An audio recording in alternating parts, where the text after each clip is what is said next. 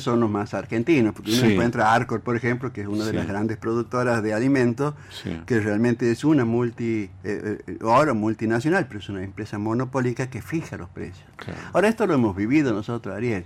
Hay que tener mucho cuidado. Felizmente hoy tenemos la ley de desabastecimiento. Pero en el año 74, 75 hubo un desabastecimiento muy fuerte que costó eh, eh, la democracia en nuestro país con una dictadura sangrienta. En el año 88, 89, con el gobierno del doctor Alfonsín, también, También. hubo este, un descontrol por parte de los monopolios. Los monopolios ejercen esta presión y van a tratar de desabastecer. Por eso nosotros como Defensoría estamos muy atentos a lo que va a pasar Sí. van a tratar de, desa- de- de desabastecer. A ver, no porque ganen menos, no porque ganen, no porque se les quite la ganancia, sino porque se les trata de hacer que ganen menos, que pongan algo de todo lo que ellos han venido ganando, de que ganan. Han ganado en pandemia, han ganado en el gobierno anterior, estamos pidiendo un esfuerzo, estamos saliendo de la pandemia, estamos saliendo de una crisis económica, el país se está activando y ellos nunca han querido aportar algo a la nación. El, el arma de los monopolios es justamente el desabastecimiento.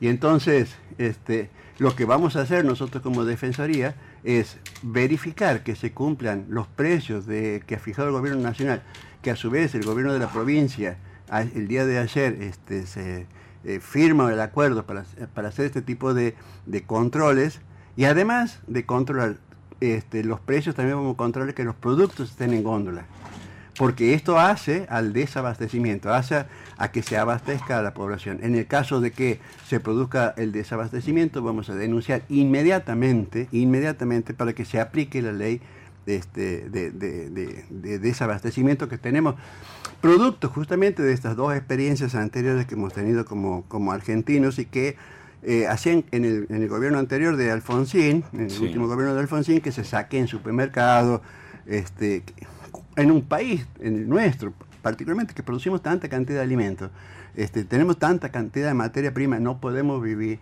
de esa forma. Entonces, lo que hace el gobierno, este gobierno nacional Sí. y popular que tenemos ahora, tanto de la nación como de la provincia, y bueno, aquí conjugamos incluso con el municipio, es tratar de llegar un alivio a, la- a las clases que no pueden llegar a ese